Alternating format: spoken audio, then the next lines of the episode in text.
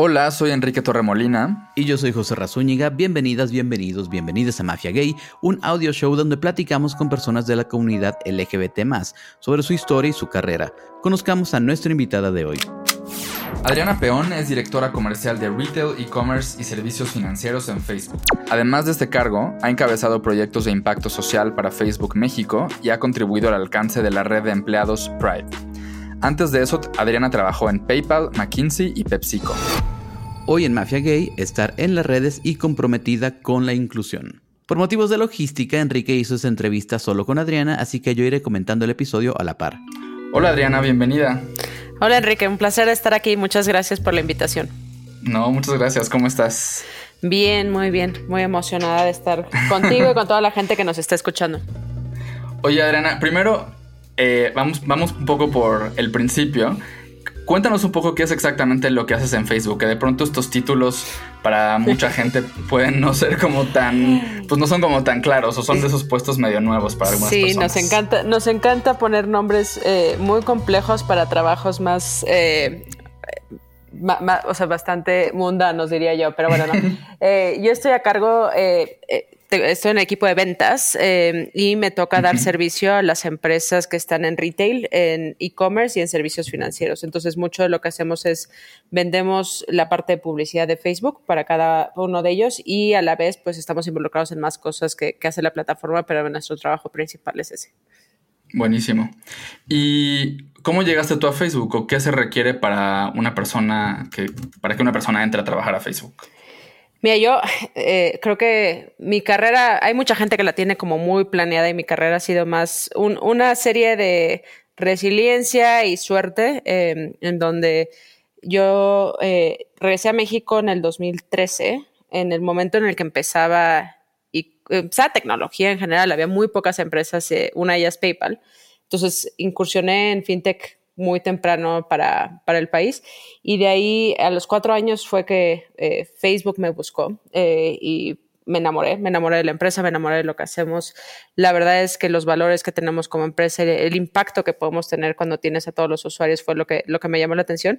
Y para entrar, o sea, eh, en Facebook mucho. Nosotros la verdad es que estamos eh, buscando todo el talento que se pueda. Tenemos grandes ambiciones para, para seguir transformando y apoyando la digitalización de México. Entonces, necesitamos gente que tenga ganas eh, y gente que tenga resiliencia, pasión y que quiera tener impacto. Entonces nuestras puertas están abiertas, tenemos muchos eh, programas, inclusive eh, vamos a empezar, o sea, que pueden hablar con empleados de Facebook, lo que sea necesario para que la gente sepa eh, más de nuestros, de nuestros puestos y que le interese estar generando el cambio que estamos haciendo. Entonces, para mi sorpresa, Facebook no te revisa los memes que publicas eh, ni si estás en un grupo de que teje suéteres para gatitos, ni nada de esas cosas, ¿verdad, Enrique? Así es. Me, da mucha risa que tú pensaras que, que, sí. Aunque sí, yo creo que uno esperaría que en una empresa así te revisaran como, bueno, ¿cómo usa esta persona nuestra plataforma? Sí, pero sí, pero está muy bien que no lo hagan, si lo piensas. Exacto. Ahorita mencionaste regresar a México y más adelante voy a volver a eso y y a un poco a cómo has encontrado tu misión, que es algo de lo que yo te he escuchado hablar y que he leído que, comentas bastante, pero, pero, quiero preguntarte un par de cosas más sobre Facebook, ahora más ligadas pues un poco al tema de, este audio show, que son, que son, las, son las personas LGBT más. Eh, cuéntanos un poco cómo es la vida en Facebook siendo una persona que es parte de la comunidad LGBT. Es increíble, o sea, es un lugar donde nunca, eh, yo siempre hablo del, del silencio incómodo, ¿no? Eh, cuando eres LGBTQ más, puedes estar en situaciones en las cuales hay un silencio incómodo porque te hacen una pregunta que está incorrectamente eh, dicha, ¿no? Como, no sé, a mí que me pregunten, ¿tienes esposo? Y entonces es como, uy, lo, lo, lo, corrijo o la corrijo y lo hago sentir mal, pero sé que no lo hizo con mala intención, pero también no fue una manera de preguntarlo incluyente. Entonces, todas esas cosas que en pues a lo largo de mi vida he tenido bastantes de esos momentos que tienes que tener pues mucha seguridad y mucha confianza en ti mismo para abordar, eh, abordar esos temas. En Facebook no es así, ¿no? En Facebook eh, generamos un ambiente de inclusión increíble. De hecho, todos los gerentes tenemos este, que tomar varios cursos de diversidad, incluyendo cómo manejas el sesgo, cómo manejas eh, conversaciones incluyentes. Son difíciles, ¿no? O sea, todo el tema de diversidad no es fácil y a veces no todos lo tenemos perfecto y va a haber errores, pero se genera un espacio de confianza para que puedas hablar y lo más increíble para mí es que, o sea, yo siempre tengo una frase que hay gente que la ve más controversial. Yo no tendría el éxito que tengo si no fuera mujer y si no fuera gay. Y no tiene que ver porque soy mujer o porque soy gay, sino porque el, lo que me ha costado aceptarme, lo que me ha costado saber que tengo eh, o, o, que pudiera enfrentar cosas distintas y la resiliencia que he generado ha sido, ha sido un motor fundamental para tener éxito, porque te define, te hace no, no tomar un no por respuesta, te hace querer más, tener más ambición y tratar de también cambiar las cosas por otros que no tuvieron la misma, el mismo privilegio que yo, si bien soy mujer, eh, soy lesbiana, pero soy blanca y he tenido acceso a muchísimo privilegio, lo cual me da una responsabilidad enorme y me la tomo muy en serio y en un lugar como Facebook es gente muy parecida en el sentido que todos queremos poder generar un lugar más incluyente para cualquier persona independientemente de la característica, de la preferencia, inclusive diversidad cognitiva, ¿no? Eso enriquece muchísimo los equipos. Y esto que acabas de comentar es algo que se repite en algunas ocasiones con las personas que tenemos invitadas aquí. O sea, como que el, el tener la experiencia en general de ser una persona no heterosexual, eh, como, como que te equipa con una serie de cosas y te vuelve un poco, o te obliga a ser de pronto más creativa, más resiliente, como, como a abordar muchas cosas desde otro lugar. Sí, te obliga, ¿sabes qué? Lo, más increíble, digo, claro que durante el proceso es difícil, ¿no? Pero te obliga a transformarte y a reinventarte. Y en el mundo de hoy, si tú no te transformas y no te reinventas, no vas a poder ser exitoso, ¿no? Lo que ven de Facebook hoy Estoy segura que en cinco años no va a ser. La, tecnología va a cambiar, los consumidores van a cambiar su patrón. Entonces, si no nos podemos reinventar como líderes, si no nos podemos reinventar como personas, no puedes estar a la vanguardia, no puedes estar liderando e innovando y manteniendo el nivel de impacto que, quieres tener, ¿no? Totalmente. Pues yo me puse a investigar y encontré una encuesta de Nielsen que hicieron a partir de la pandemia sobre el uso de redes sociales eh, en la población mexicana. ¿Y cuánto crees que se incrementó, Enrique? Pues yo creo que. Yo creo que muchísimo. O sea, me acuerdo al principio de la pandemia que abrías Instagram y había cinco transmisiones en vivo al mismo tiempo. O cuando la gente se la pasaba comentando en vivo las como las cifras que daban en, o sea, todos los días de, contagios y demás. ¿Cuánto fue? 42%. Que sí es este, bastante. Muchísimo. Digamos, Facebook cuando empezó era, era una plataforma pues yo estaba en la universidad, era una plataforma para estudiantes, como para gente joven, y eso ha cambiado, ¿no? Eh, han cambiado, ¿Cómo ha cambiado un poco la dinámica, digamos, como empresa? Eh, yo sé que tú no estabas ahí en, los inicios, pero ¿cómo ha cambiado a partir de que se volvió a lo que ya usa pues, todo el mundo? Sí, es, eh, yo ahorita que una de las cosas que a mí me preguntan de salir del closet, yo digo, a ver, o sea, cuando yo me di cuenta que era gay no había Facebook, ¿no? Este, y esa es mi, mi, referencia, igual que a ti, a mí me tocó, eh, nació cuando yo estaba en la carrera, eh, pero realmente no tomó forma hasta que eh, yo ya estaba trabajando. porque empezó, Facebook empezó para conectar campuses, ¿no? Entonces empezó en Harvard y luego se fue a algunas universidades y ya luego se fue, se fue escalando y de ahí el principio más joven. creo que lo que tenemos muy, muy, muy marcado a nosotros es, tenemos muy clara nuestra misión. Y nuestra misión es darle a la gente el poder de construir comunidad y así traer el, mundo más cerca. ¿no? Y creo que ahorita en tiempos de COVID no ha habido momento más importante de demostrar cómo la tecnología, cómo las herramientas que nosotros le damos a la gente los mantiene cerca en un momento tan complejo que, estamos viviendo.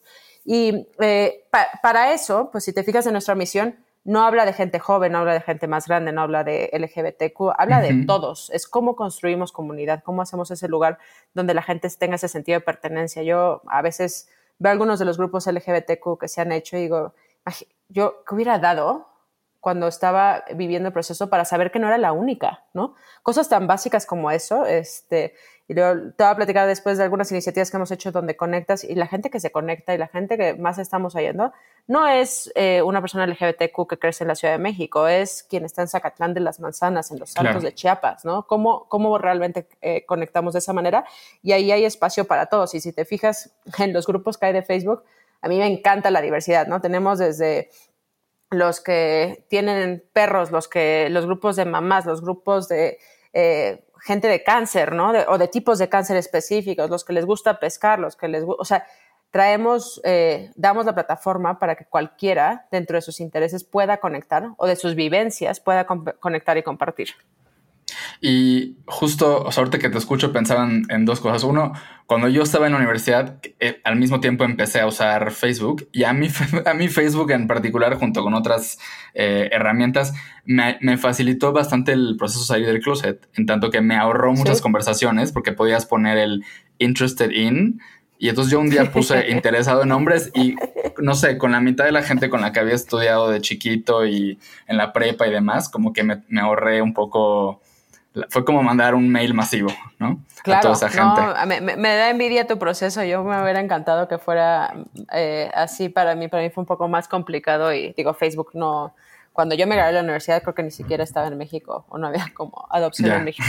Este, pero justo, creo que es ese, e, ese poder te dar la, habilidad de expresarte como individuo. Y cuando me preguntabas qué es trabajar en Facebook, pues reflejamos la plataforma. La, la plataforma te da ese lugar para tú ser, tu ser auténtico y lo mismo lo vivimos como la cultura en, la oficina. Y eso es súper importante. Y las historias increíbles que hay de, em, digo, te voy a dar una, no, es LGBTQ, pero eh, cuando empezó COVID, en uno de los grupos eh, alguien puso que necesitaba una medicina de las que se agotaron. Eh, la persona estaba en Tapachula y las medicinas que se agotaron por, por los rumores que se corrieron de COVID y puso en un grupo en Facebook, oigan, lo necesito para mi tratamiento de cáncer, eh, por favor, es crítico. Y alguien de la Ciudad de México alzó la mano y dijo, yo la tengo, conectaron y, se pudieron ayudar, ¿no? Y ese es como un ejemplo micro de las cantidades de actos diarios que hay en cómo puedes conectar desde distintas necesidades y desde distintas eh, perspectivas. Totalmente. Y sobre esto que dices de, de digamos, de, de, la autenticidad, yo he tenido oportunidad de colaborar con contigo, con compañeros eh, tuyos en, distintos proyectos, en Colmena 41, y sí es algo que, pues, que se vibra bastante, la verdad. Me da gusto eh, que lo veas. para, que la gente que nos escucha sepa que no es, eh, no es mentira. No, exacto. Adriana, ¿hay algo que, de lo que yo te he escuchado hablar o te he leído algunas veces con lo que yo personalmente me, me, me identifico, que es esta parte de cómo cómo, digamos, sobre tu, propio proceso personal de, aceptación, el, hecho de irte a vivir a otro lugar durante un tiempo, pues te ayudó a aceptarte y te ayudó un poco a encontrar o a, definir tu misión. ¿Puedes contarnos un poco más de esto? Sí, claro. Y creo que a veces cuando estás en un, o sea, yo mucho lo que veo, y, en este caso es LGBTQ, ¿no? Pero con, cualquier otra cosa, tu, tu, juicio sobre algo tuyo tiene que ver con el paradigma con el que creciste, ¿no? Y, ese paradigma pues está muy marcado por el contexto eh, social, cultural, religioso en el, que, en el que puedas estar y a veces, y sobre todo en un mundo menos conectado, ¿no? Como lo, que, como lo es hoy en un mundo donde no había representación en medios, ¿no? O sea, no había un Modern Family, no había un El World, no había nada de esto, ¿no? O sea, em, para mí poder entender que había una realidad en la cual lo que yo estaba viviendo y sintiendo no era, no era, no era negativo de entrada, ¿no? O sea, este, porque creo que somos los primeros, en, bueno, por lo menos yo voy a hablar de mí, ¿no? Pero yo, yo fui la primera en yo ser homofóbica, porque eso es con lo que creces y entonces cuando te pasa a ti es un, es una, es un conflicto emocional fuertísimo porque dices, es que cómo puedo ser lo que crecí viendo que es malo, ¿no? Y que hay que odiarlo y que hay que todas estas cosas este, que se pueden vivir de manera cultural y entonces para mí me tuve que salir, me tuve que salir tristemente eh, para entender que había un lugar distinto, para entender que había una perspectiva positiva. Y me tuve que salir dos veces, ¿eh? ni siquiera yo me fui a Nueva York a la carrera. En Nueva York fue cuando me di cuenta que me había enamorado de una mujer.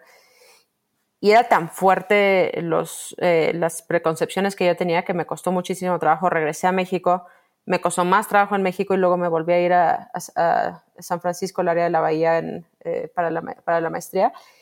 Y ahí me acuerdo que fue, o sea, una amiga, y digo, una vez que le conté a una amiga, me dijo, es que eres una persona muy valiente. Y yo, después de seis años de proceso de salir del closet, nunca había pensado que el, salir del closet era un acto de valor. Al contrario, decía, bueno, pero es que, pues es, vienes de un punto de vergüenza o menos vergüenza o que a mi amigo o a mi papá o a mi mamá no le importe tanto, pero no lo ves como que lo admiren, ¿no? Porque no son realmente las reacciones que, eh, a, las que estamos o estábamos más acostumbrados en México y que alguien te diga eso toma valor, te hace darte cuenta que es algo, o sea, y lo que hablábamos al principio, es algo que te construye de manera increíble, ¿no? Y es algo hermoso y es algo que cualquier parte de tu vida que tengas que aceptar porque es distinta, toma un acto de valor y un acto de creer en ti, de saber que tú vales por quien eres, independientemente de cualquier estereotipo. Em, creo que esa es la parte que para mí fue súper importante.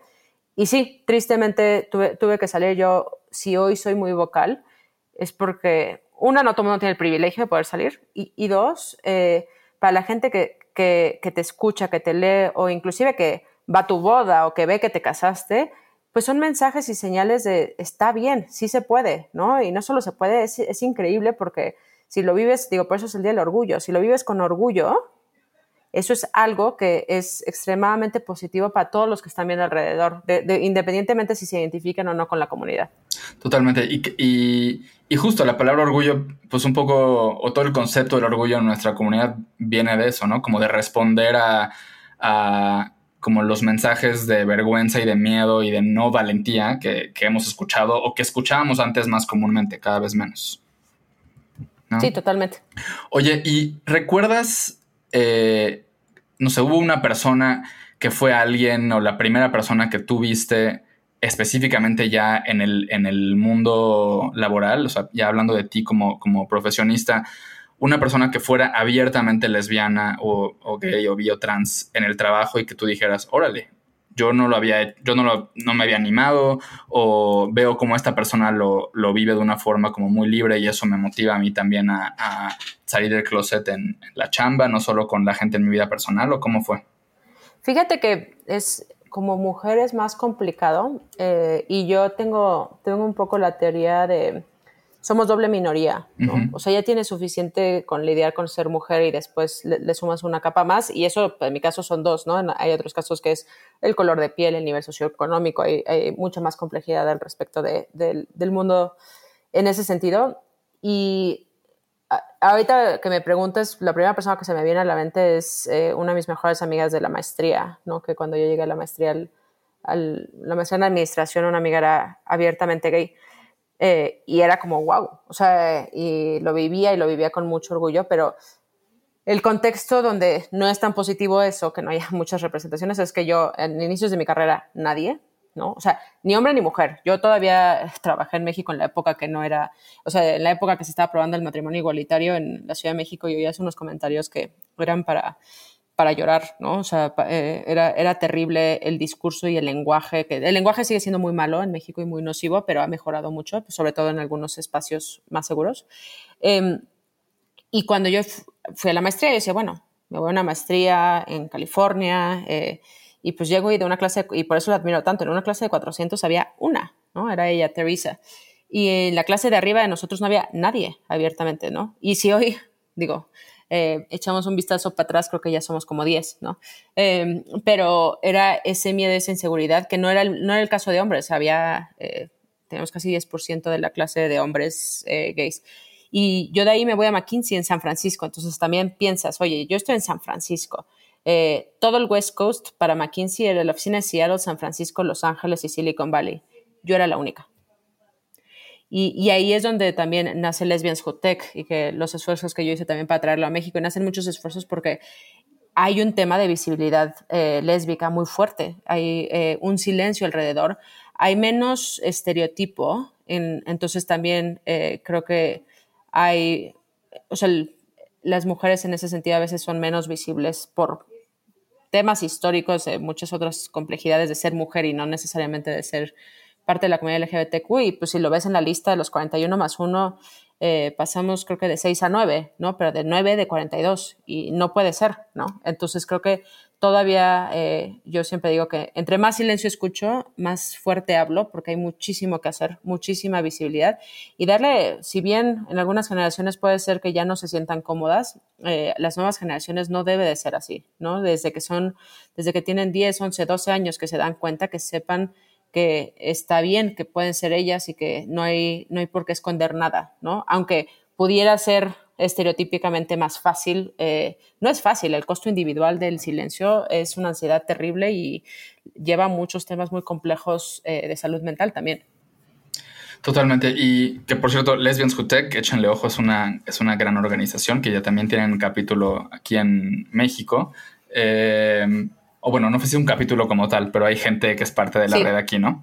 Eh, y hemos traído dos, digo ahora eh, con, con, COVID ha sido más complicado, pero hemos traído dos, dos, versiones a México y cada una, a mí me encanta, o sea, yo nunca pensé que en México íbamos a tener un, la última la hosteamos en Facebook, 100 mujeres lesbianas atendiendo la, eh, digo, y nos llegaron algunos hombres heterosexuales, pero porque parte del, del principio de Lesbian Tech es el contenido que se presenta es altamente relevante a tecnología eh, y entonces pues tenemos mucho interés porque tienes speakers increíbles, mujeres de todo el espectro, ¿no? Trans, cisgénero, todo que están presentando eh, ideas, eh, nuevos modelos, data science, todo lo que está alrededor de la tecnología y entonces así logras hacer comunidad alrededor de un tema de interés para, para ese grupo en específico. Y en, los eventos, por ejemplo, de Colmena 41 nos pasa un poco eso, que de pronto, pues llega, llegan, digo, mucho, esperábamos que llegaran personas no LGBT, pero han llegado mucho más de lo que esperábamos, porque al final dicen, pues es un tema o un speaker o un evento que me parece interesante. Entonces, claro. como que va más allá de la, de la comunidad. Oye, José, a ver, ahorita Adriana mencionaba Lesbians Who Tech. ¿Tú sabes qué es eso? Pues Lesbian digo, el nombre está bastante claro, ¿no? Este, pero me metí a lesbianshutech.org y sí me di cuenta que es una organización de mujeres eh, lesbianas, no binarias y trans que trabajan en el mundo de la tecnología, ¿no? Supongo que es una red de apoyo y de pues, gente que las de apoyarse y de gente que las apoya, ¿no? Exacto. Y tienen, organizan a lo largo del año como, ya sabes, conferencias y talleres, tienen un summit de Lesbians Tech y ya tienen presencia como en varias partes del mundo. Es, es una organización muy, muy interesante. Qué padre ser lesbiana. bueno, pero no son solo lesbianas, como ya dijiste, el nombre lo mantienen, pero ahora también hay mujeres bisexuales, hay mujeres trans, etc. Sobre esto que hablabas de, de digamos, como la doble minoría, es un tema con el que yo me topo, creo que tú también, constantemente, justo en círculos o en espacios LGBT más, tiene que ver con de pronto la falta de visibilidad o el desbalance que hay entre, entre hombres eh, y, mujeres lesbianas o mujeres bisexuales. Y creo que yo siento que ya estamos en el punto donde está, está claro que sí hay ese desbalance, pero de pronto y eso lo digo yo como hombre y como hombre que está a cargo de pronto de proyectos y espacios LGBT, nos cuesta mucho trabajo entender exactamente qué accionar, o sea, cómo ya llevarlo a la práctica para ir cambiando esa, esa realidad. Y no sé si tiene que ver con cambiar las dinámicas de los eventos. O sea, más allá de decir, ah, bueno, que en tu panel haya, no solo haya hombres y esas cosas que son de pronto un poco más obvias o más fáciles de, de resolver, hay algo más que no sé qué es que, que, no sé, me gustaría escuchar un poco en tu experiencia qué habría que estar cambiando para, para, para revertir eso. Pues fíjate que dices representativa en paneles es más fácil y, eh, ese primer error que muchas compañías hacen en todos los sentidos, ¿no? Hablábamos de mujeres en negocios, o sea, cuando de repente ves los paneles y más ahora que todo está online y los puedes, los, los distribuyen y es como, ¿cómo, cómo ¿a quién se le ocurrió tener un panel de puros hombres? ¿no? Nosotros, yo declino invitaciones cuando yo voy a ser la única mujer, por ejemplo. Este, o sea, ya estamos también teniendo una postura donde tenemos que cambiar el discurso y tenemos que actuar. Y creo que a tu pregunta, lo primero viene con, con el reconocimiento de la posición de poder y de privilegio. Y esa posición de poder y de privilegio es relativa, ¿no? Entonces, si yo me encuentro en un grupo donde hay puros hombres heterosexuales, pues claramente no estoy en una posición de privilegio, eh, tengo una posición distinta, pero sí esperaría que uno de los hombres que está ahí tome asuma su posición de privilegio y se asegure que la conversación es incluyente, que, o sea, por ejemplo, que es muy común que un hombre te calla cuando estás hablando como mujer. ¿Qué, ¿Qué, más poder que el hombre le diga a otro, oye, le acabas de interrumpir, no le interrumpas, déjala hablar, ¿no? O sea, ese es poder tomar la acción sobre el privilegio que, que tienes. Y lo mismo pasa en la comunidad LGBTQ. Creo que tristemente eh, se replican modelos de discriminación sistemática que tenemos en, países. Y México es un país machista, es un país eh, homofóbico, es un país racista, es un país clasista, y eso se replica. Y si las personas que estamos alzando la voz no tenemos conciencia de los privilegios y de los, o sea, lo que conlleva ese privilegio y cómo usar la voz, estamos en un punto en el cual estamos contribuyendo al problema, a pesar de ser minoría, no te quita el, hecho y la responsabilidad. Y entonces, a mí mucho de lo que me ha pasado em, recientemente es, yo pues no puedo, puedo empatizar con la situación de la, de la comunidad trans en México, pero no tengo esa vivencia. Sin embargo, tengo la responsabilidad de ser vocal acerca de esa vivencia que está silenciada y que no está en el discurso. O sea, no puede ser que en México el promedio de vida de una mujer trans sea 35 años. ¿Por qué? Porque es un hombre que decidió cambiar a ser mujer, lo cual es como el peor eh, tema que puedes hacer en un país sexista, donde la mujer es segundo o sea, el segundo ciudadano, ¿no? Entonces estás como degradando tu, ciudadanía y aparte eh, transgrediendo, literal la palabra transexual, o sea, de, la transgresión total hacia lo que significa y suele ser nivel socioeconómico más bajo. ¿Por qué? Porque la gente, no es que en el nivel socioeconómico más alto en México no haya gente trans, pero se van. O sea, tienen más eh, acceso y más afluencia para poder vivir una experiencia trans fuera del país. Son muy pocas las mujeres y hombres trans de, nivel socioeconómico alto. No quiere decir que no haya, ¿no? Simplemente no están en México o son bastante menos visibles. Y, entonces ahí es donde ves todos los temas de privilegio que, que pueden entrar en esto y cómo tenemos nosotros la responsabilidad de dar voz a los que hoy no tienen voz. Si bien eh, yo puede ser que por mujer lesbiana en algunos foros no tenga voz y estoy esperando que un hombre gay o que un hombre heterosexual se asegure que mi voz sea escuchada, como dices tú, oye, cuando hago un evento, ¿cómo me aseguro que, em, que esté incluida eh, la gente de la comunidad? ¿Cómo me aseguro que hago contactos con gente que tiene influencia sobre la comunidad de mujeres y entonces a través de esos influencers o este, pueda llegar a más gente? Toma, toma, toma toma mucho, ¿no? Nosotros, por ejemplo, y voy a hablar de un tema de inclusión distinto, pero eh, el inglés es un lenguaje privilegiado en México.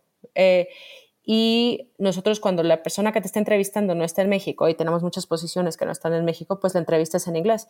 Y eso tiene un potencial de discriminar a alguien que no haya tenido el acceso a educación privilegiada.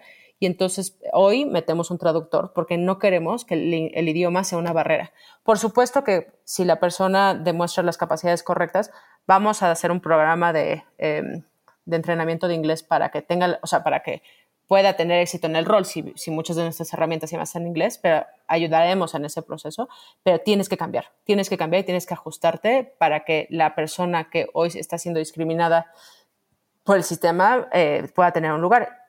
Y creo que somos los individuos eh, que tenemos un alcance más alto o las organizaciones que tenemos un alcance que tenemos que generar el cambio, porque si no el cambio no va a suceder, porque la discriminación es sistemática, ¿no? Y creo que la productora de, eh, la serie eh, de Netflix de los niños de Central Park, que es muy buena, por cierto.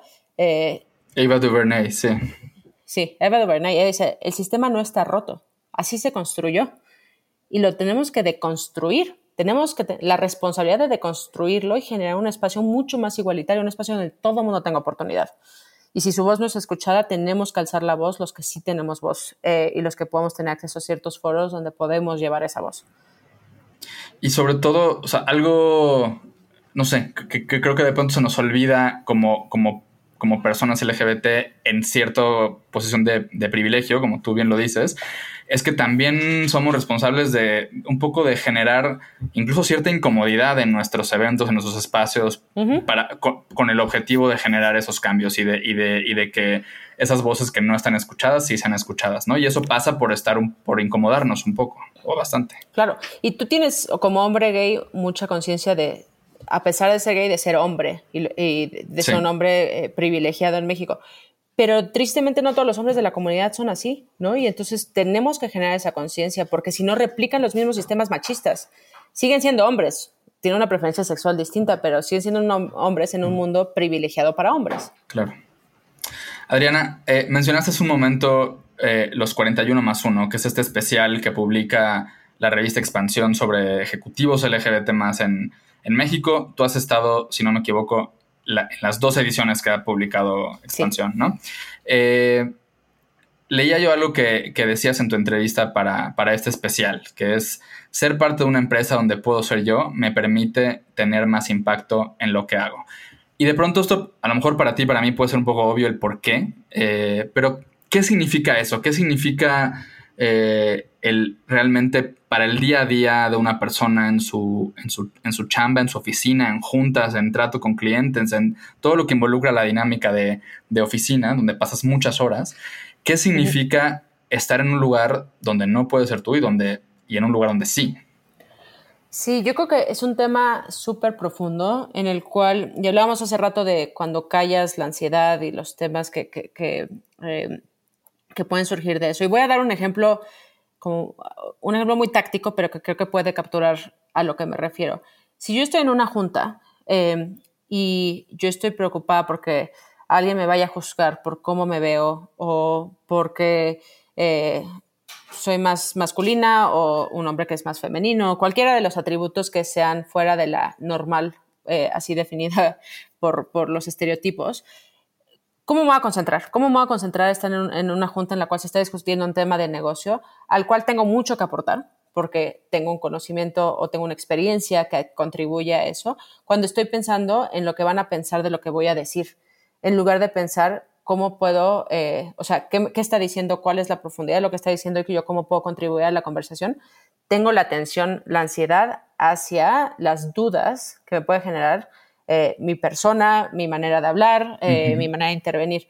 Y ahí es, o sea, y, te doy el ejemplo en micro, pero eso multiplicado por las 8, 9, 10 horas que estés en la oficina, es terrible, ¿no? Eh, y aquí lo que nosotros tenemos que crear es un ambiente en el cual eso no sea, o sea, que una persona, que una mujer no tenga dobles pensamientos, o sea, no lo piense dos veces en el sentido de decir algo que vaya a parecer agresiva, porque el estereotipo cuando una mujer es asertiva es que es agresiva no debería de pasar por su cabeza. Por supuesto que todos tenemos la responsabilidad de generar un ambiente de empatía y de comunicación, pero no debería de estar pensando qué voy a decir, cómo lo voy a decir para que el otro eh, lo tome mejor o cómo maximizo el impacto, porque eso te quita tu manera más auténtica, ¿no? Y creo que culturalmente tenemos una, riqueza increíble. En México, en cualquier otro país, cada uno de los países tiene sus, eh, sus singularidades de la cultura o de la subcultura, y eso aporta la riqueza del grupo, ¿no? Eh, aporta cómo estás viendo las cosas.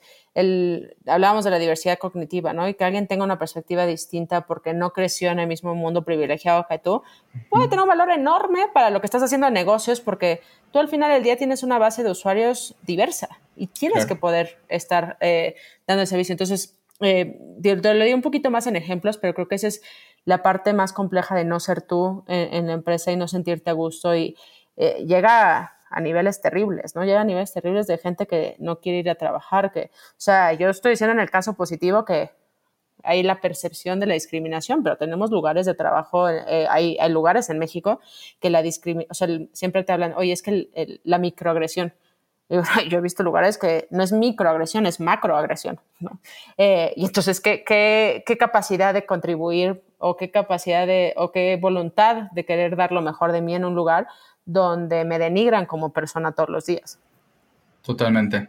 Y digamos, una, una de las cosas que ha acelerado en los últimos años, eh, digamos, como la, como la apertura en muchas compañías a, las, a la comunidad LGBT o que, digamos, sean muy vocales y muy públicamente a favor de la comunidad LGBT más, son eh, las redes de empleados o los, los, los grupos de afinidad, ¿no? Y tú has tenido un papel muy activo en, en, en Facebook con el grupo con el grupo Pride, con la red de Pride Connection en México, que es esta red de empresas que se comparten, eh, digamos, buenas prácticas y demás a favor de la inclusión laboral LGBT dos preguntas ahí, Adriana. Un poco, si, si para la gente que no es parte de, un corporativo o de una compañía donde existen estos grupos, si puedes contarnos un poco qué es, un qué es una red de empleados o qué es un grupo de afinidad y, cómo, cómo funciona o, por qué en una empresa tiene sentido tenerlos. Y en segundo lugar, ya más personal, eh, tú, eres una persona con, con, muchísimo trabajo y estás en muchos proyectos. ¿Cómo le haces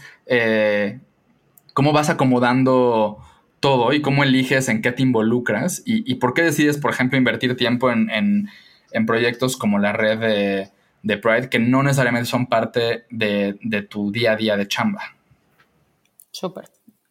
Mira, yo creo que eh, para explicar un poco, a ver, en un mundo ideal, eh, me acuerdo cuando yo estaba en el Comité de Diversidad e Inclusión de, de mi universidad, me decían, ¿cuál es la meta de este comité? Le digo, pues que en 10 años no haya comité, que en 10 años no tengamos la necesidad de generar grupos para poder dar ese apoyo, ese sentido de comunidad a gente que hoy no tiene ese sentido de comunidad eh, o no en la, en la, extensión total de la palabra para poder em, expresarse como son o compartir vivencias, porque sus vivencias pueden ser distintas a las de otros, ¿no? Entonces creo que eh, eso en, un sentido... Eh, macro explica el por qué tienes ciertos grupos que puedan estar apoyando a comunidades específicas. En un, a mí una de las cosas que me ha encantado de la discusión en, en, Estados Unidos va mucho más avanzada, en México empieza, es que eh, la gente veía los grupos de manera binaria. Ah, el grupo de mujeres, el grupo de la comunidad negra, el grupo de LGBTQ. ¿Y qué pasa si eres una mujer lesbiana negra? ¿no? Este, y tu vivencia y, tu discriminación se multiplica. Eh, a eso le llamamos a la, interseccionalidad. Entonces, creo que los grupos eh, lo que te ayudan es tener ese sentido de comunidad y mucho, cada vez más, nosotros en Facebook, por ejemplo, está el grupo de mujeres y empezamos el grupo de Pride. Em, y ahora tenemos el grupo de Ethnicity, que también es para, para gente de color.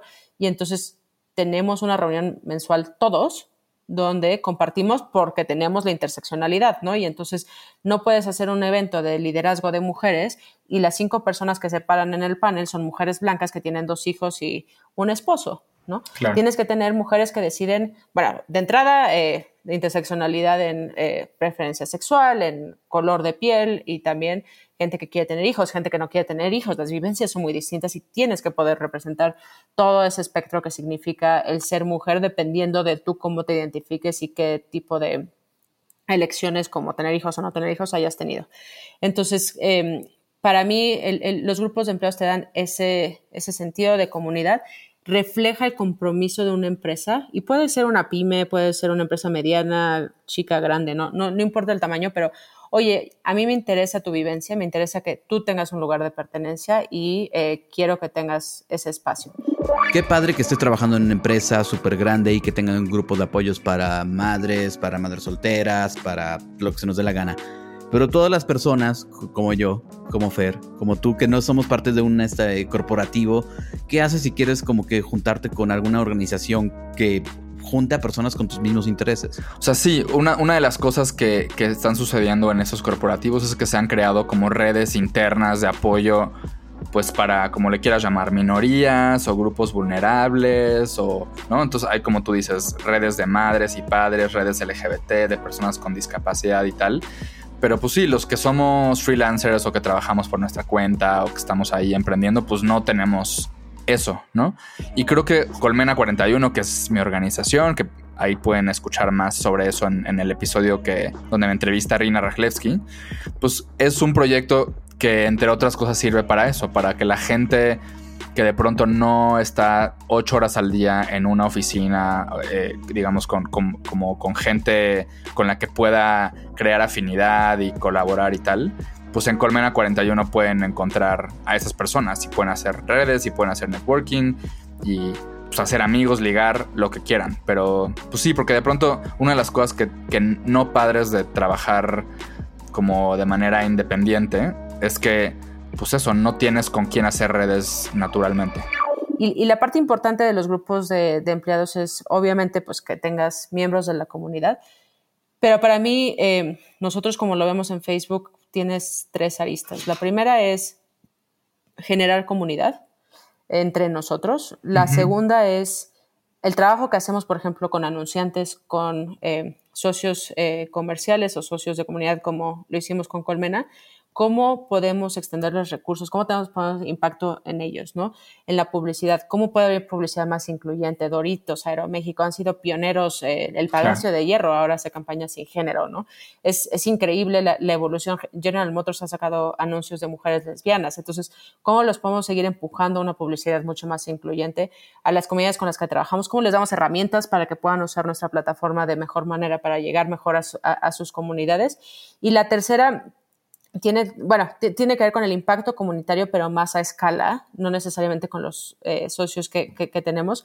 Por ejemplo, los programas que hacemos de Impulsa con Facebook, que llegamos a miles de micro y pequeñas eh, emprendedores, mujer, emprendedoras, mujeres, cómo podemos también eh, impactar la vida de, de, estas comunidades a través de los esfuerzos que hacemos desde la interseccionalidad. Entonces, nosotros en Facebook sí vemos tres áreas de responsabilidad del grupo de Pride. Y para los que quieran hacer un grupo, creo que es importante que eh, me ha pasado en empresas que me dicen, oye, ¿puedes venir a hablar del grupo de Pride? Y digo, sí, perfecto. ¿Quién me va a presentar? ah, pues este, el gerente de recursos humanos. Y yo no acepto. Y no acepto por un tema donde digo, tiene que ser un, un, una persona del comité directivo que no sea LGBTQ, que amo a recursos humanos, pero no puede venir de recursos humanos. Este es un claro. tema de negocio y tienen que dar es, esa, esa, visibilidad y esa prioridad al negocio y entonces te tiene que, tiene que ser un executive sponsor, que le llaman el sponsor, que sí. sea eh, idealmente en los niveles más altos, ¿no? Este, y tienes empresas increíbles que es el director general y en empresas tradicionales mexicanas que han hecho ese cambio, que el director general se para y dice, esto es importante, la diversidad es un valor principal y aquí hay un lugar seguro para todos, ¿no? Entonces, creo que esa parte es importante. Y en cuanto a, la, a, la, a las agendas, creo que a veces parece que es como uno o el otro, ¿no? Y en el segundo ejemplo donde yo te hablaba de publicidad incluyente, pues yo me dedico a vender publicidad y si yo no le ayudo a mis anunciantes a que entiendan que el mundo ya cambió y uh -huh. que para tener mejor impacto eh, necesita una publicidad más auténtica en toda la extensión de la palabra y poner eh, gente real en sus anuncios, no, no este, las famosas eh, estrellas blancas inalcanzables. Bueno, entonces, Enrique, según estoy entendiendo, si tu empresa no quiere ser incluyente, les conviene por negocio, ¿no? O sea, y al negocio a todas las empresas les conviene y les interesa. O sea, la, la razón principal por la que. Bueno, sí, la razón principal por la que todas estas comp compañías gigantes en el mundo se han vuelto tan pro gays, pro LGBT y, y, están haciendo todo esto que Adriana nos está platicando, es porque eso se traduce en negocio. O sea, hay un, hay un caso de negocios para la inclusión a nivel interno de entrada, ¿no? Entonces, pues si tus empleados LGBT no tienen que estar preocupados por estar en el closet, por ejemplo, pues son empleados más libres, son empleados más eh, productivos, como que puedes dedicar tu energía a hacer tu chamba y no a estarte pues, censurando o ocultando y tal. Y también, esto está súper interesante, eh, lo que han estudiado estas compañías también es que los empleados LGBT en estas empresas también como que desarrollan como más fidelidad y más compromiso con la empresa. O sea, como que te ves a ti mismo haciendo una carrera en un lugar donde no te discriminan y donde te celebran por ser quien eres. Pero bueno, es parte de mi trabajo. Yo lo veo eh, también como líder. A mí me toca hablar con muchos directores generales Curiosamente, a partir de COVID, yo creo que de mis discusiones con directores generales de múltiples industrias en México, paso más del 50% en temas de diversidad. Porque hoy la diversidad tiene que ser la columna vertebral de una empresa y los que están entendiendo eso quieren saber cómo hacerlo. Entonces, no, estás, no está disasociado con mi rol. Yo como, como líder eh, ante las, las, industrias con las que trabajamos, me toca estar eh, ayudándoles a pensar en los dilemas de diversidad y con COVID hay una cantidad y, o sea, enorme de temas éticos y de diversidad y de inclusión, desde los, los, padres de hijos y cómo están viviendo, que todo el mundo dice que ahora todos somos más productivos, pues hay un tema de salud mental fuertísimo, hay un tema de agotamiento sí. de, de, mucha gente eh, incluyendo la gente que tiene hijos chicos y que los hijos no están en la escuela. No es un home office normal. No estamos trabajando de casa cuando los niños están en la escuela y me Exacto. puedo concentrar. Y aparte también te habla de acceso a Internet y te habla que tu posición de trabajo puede hacerse remota, que no es el caso para la mayoría de los mexicanos, ¿no? Y entonces, ¿cómo piensas en esos dilemas de diversidad? Es, es parte fundamental de mi rol. Y en el tema específico de Pride, a mí, me, o sea, yo me gusta pasar tiempo donde cuando entras con una energía, sales con más energía de la que entraste. y siempre es el caso con el equipo eh, de Pride y las cosas que hacemos para eh, generar más conciencia. No sé, el otro día hicimos una actividad donde era pregúntale todo lo que le has querido preguntar a la comunidad LGBTQ y no te has atrevido. Eh, y en preguntas muy genuinas que si tú no las contestas, pues también por eso se generan las misconcepciones y todo lo que se pueda generar, ¿no? Entonces, hemos generado un espacio abierto, llevamos a las chicas de la, eh, las chicas, bueno, hay eh, transgénero y eh, transvesti, pero las chicas de las Casas de las Flores a que platicaran su experiencia. Y las vivencias de, la, comunidad trans son durísimas, ¿no? Lo platicaba hace rato, pero una de las chicas de la Casa de las Flores, es más, el día que fue a Facebook, digo, fue en video porque ya estábamos en COVID, falleció su papá, nosotros nos entramos al día siguiente y les dije, o sea, le dije al equipo, oigan, ¿cómo fue hablo? Dijo, pues que su papá no la quiere ver desde que tiene ocho años, ¿no? Este, y es, son, realidades muy crudas que todos tenemos que tener la conciencia que existen y que tenemos que ver cómo eh, hacer un mundo más equitativo y más incluyente para todos. Adriana, ya vamos a ir eh, cerrando y también quiero ser consciente de, tu tiempo. Tenemos unas últimas preguntitas. Eh, ya hablaste un poquito sobre esto, pero quería saber si hay otro ejemplo que tú quieras compartir sobre de qué manera Facebook está usando la tecnología a favor de, diferentes comunidades, quizá de comunidades LGBT, eh, para proteger a las personas LGBT, para apoyarlas, sobre todo pensando, ponías este ejemplo de Zacatlán de las Manzanas, ¿no? Pensando en la gente que no soy yo, que estoy en la Ciudad de México, que estoy fuera del closet, sino en personas que a lo mejor están en un contexto un poco más adverso. Por supuesto. Creo que hacemos muchas cosas y a ti te ha tocado estar en algunos de los entrenamientos que hemos dado eh, para gente que está trabajando con comunidades LGBTQ, pero hay uno que a mí en particular me gusta mucho. Trabajamos con Todo Mejora, con It Gets Better, em, y ellos tienen un programa que se llama La Hora Segura. Y La Hora Segura es un psicólogo que, o psicóloga que habla por una hora en temática LGBTQ. Y eh, cuando nosotros empezamos el, diálogo con ellos, pues esto se hacía en un live, eh, sin pauta, que llegaba eh, algunas personas, pero no tenía un alcance más masivo. Nosotros trabajamos con ellos para ayudarles a tener mucho más alcance. Y una vez, y también les ayudamos a hacer una campaña en la cual mientras está el live, hay un botón que te dice, eh, ¿quieres platicar más? Vete a Messenger, ¿no? Y entonces en Facebook Messenger podías tener una plática directa con psicólogos profesionales eh, certificados que podían atender por chat, porque también hay eh, no es lo mismo atender en voz y chat y sobre todo gente, eh, una de las cosas que todo mejora hace es eh, tratar de bajar la incidencia de suicidio en la comunidad, que es la más alta en la comunidad adolescente en México. Em, y entonces, a los primeros, o sea, en los primeros días, bueno, en los primeros 30, 60 días, había más de 50 instancias de peligro de vida que se detuvieron gracias a la intervención terapéutica y la gran mayoría no eran de ciudades, eran de pueblos, ¿no? Y entonces ese es el poder que te puede dar la, eh, plataforma de conectar con alguien que está aterrorizado o aterrorizada en su casa, en su cuarto, eh, y tiene un, tiene un celular, porque en México hay alta conectividad, y que puede conectar con ayuda en el momento más relevante, literal, de su vida. Sí. Así es, otro gran proyecto, otra organización que aquí queremos mucho, que yo quiero mucho, que es It Gets Better también. Adriana, eh, ¿qué, proyecto o negocio disruptor has conocido a través de tu trabajo en Facebook que te parezca especial o que te haya sorprendido mucho? Es que hay muchísimas cosas. La verdad es que es, difícil eh, apuntarlo. Creo que em, la resiliencia que demuestran los pequeños, a mí tengo una pasión por las pequeñas y medianas empresas y la resiliencia que han mostrado en, eh, en general y ahora en tiempos de COVID, ¿no? Estaba...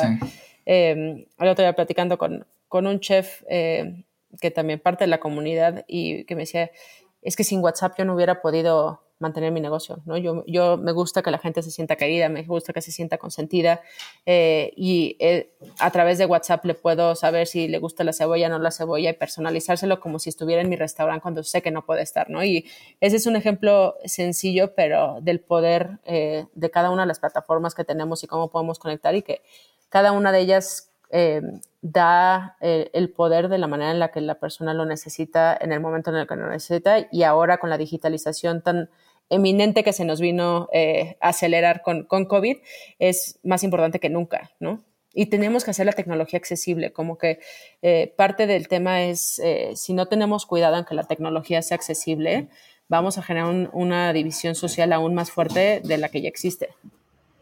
Totalmente. Adriana, ¿alguna persona de la comunidad LGBT más que admires y por qué? Viví como toda una transición cuando, cuando vi la pregunta y la, la primera persona que se me vino a la mente fue Megan Smith. Megan Smith fue la primer eh, Chief Transformation Officer de eh, del gobierno de Obama. De hecho, Obama fue el primer presidente de Estados Unidos que puso un CTO y el rol que puede jugar la tecnología, ella venía de Google, que puede jugar la tecnología para transformar el gobierno es increíble. O sea, y la escuchas y es fascinante. Es una mujer que tiene, o sea, estudió en MIT, tiene todo el conocimiento de, de tecnología, pero cómo la puedes usar para servir a la gente, ¿no? Que creo que ese es un concepto fundamental de la tecnología.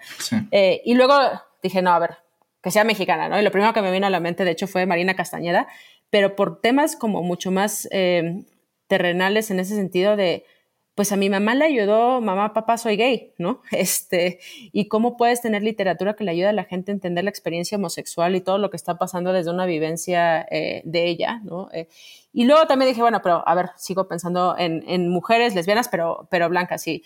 Em, está Alicia Garza. Alicia Garza es, em, ella se identifica como queer, pero es de las eh, personas que inició el movimiento de Black Lives Matter, ¿no? un movimiento fundamental, porque si bien pareciera que está únicamente hablando de la discriminación sistemática que existe para la comunidad de color en Estados Unidos, nos hace a todos reflexionar en nuestros países cuál es esa discriminación sistemática y qué es lo que tenemos que hacer para cambiarlo. Y creo que en México, eh, digo, no hay más privilegio blanco que el latino blanco, ¿no? Este, eh, y cómo podemos hacer ese cambio, cómo podemos como decíamos, el sistema no está roto, se construyó así, ¿cómo podemos deconstruirlo y construir uno, uno, más integral? Buenísimo. Adriana, ahora sí, por último, ¿dónde puede seguirte o leerte nuestra audiencia si quieren conectar contigo? El mejor lugar, de hecho, eh, a diferencia de que sé que estoy en Facebook, eh, pero, normalmente donde estoy poniendo las cosas eh, alrededor de los temas que estamos tocando es, en LinkedIn. Entonces me encuentra como Adriana Peón. Me consta. me consta, eres muy activa en, LinkedIn. Yo también soy muy fan de, de LinkedIn. Bueno, José Rey, entonces qué te pareció nuestra super invitada de hoy, ya que no estuviste en la, en la entrevista? Me llama mucho la atención que si estas empresas de este tamaño estén tomando a la inclusión y la diversidad como un eje. Eh, me llama, o sea, me llama a pensar que de pronto lo que tendremos que estar nosotros es como vigilando y un poco estando presentes de que la inclusión de estas empresas ocurra todo el año y no solamente este, pinten una calabaza de arcoíris en el Pride y vayan a las fiestas y cuelguen una banderita fuera de, su banco en, en, Paseo de la Reforma, que es la calle donde pasa el Pride en la Ciudad de México. O sea, qué padre que hagan eso durante el Pride. Lo interesante es que lo hagan todo el año, que lo cumplan todo el año y que estas prácticas con sus empleados y con sus usuarios pues sea una cosa constante y no solamente de me subo al tren de la fiesta y ya luego y muere. Y que nomás se vuelva Navidad gay. Sí, te entiendo. Y la verdad es que, o sea, digo, tú sabes que yo trabajo luego de cerca con algunas de estas empresas, las asesoro y, una de las cosas que les, que les digo es justo esto que tú estás diciendo. O sea, como es importante que, que, que tengan este tipo de iniciativas todo el año y sobre todo que le cuenten al mundo que ustedes hacen esto todo el año y que no nada más se aparece en el día de la marcha del orgullo, ¿no? La mayoría de estas empresas sí tienen proyectos de inclusión todo el año de manera interna y también colaboran con ONGs LGBT y demás, pero de pronto no lo, no lo cuentan. También hay algunas bastante, pues como, como menos incluyentes, porque pues sí, se aparecen en junio y ya, pero la mayoría, la verdad es que sí hacen una muy buena chamba. Así que si trabajas en una empresa que no lo está haciendo todavía, anímate y, promuévelo. Y pues ya. Y no sean oportunistas, chavas, básicamente. no sean oportunistas. bueno, pero no, sí. Bueno. Sí, eso. No sean oportunistas y si trabajas en una empresa muy pro gay, como la de nuestra invitada, pues grítalo, cuéntaselo a todo el mundo para que la gente sepa que tu compañía es un ejemplo de inclusión. Adriana, pues muchísimas gracias de verdad por estas super pláticas. Es un honor tenerte en, Mafia Gay. Eh, gracias a nuestro productor Fernando Cisniega. Yo soy Enrique Torremolina. Y esto fue todo en Mafia Gay. Denle click al siguiente episodio. Hasta la próxima.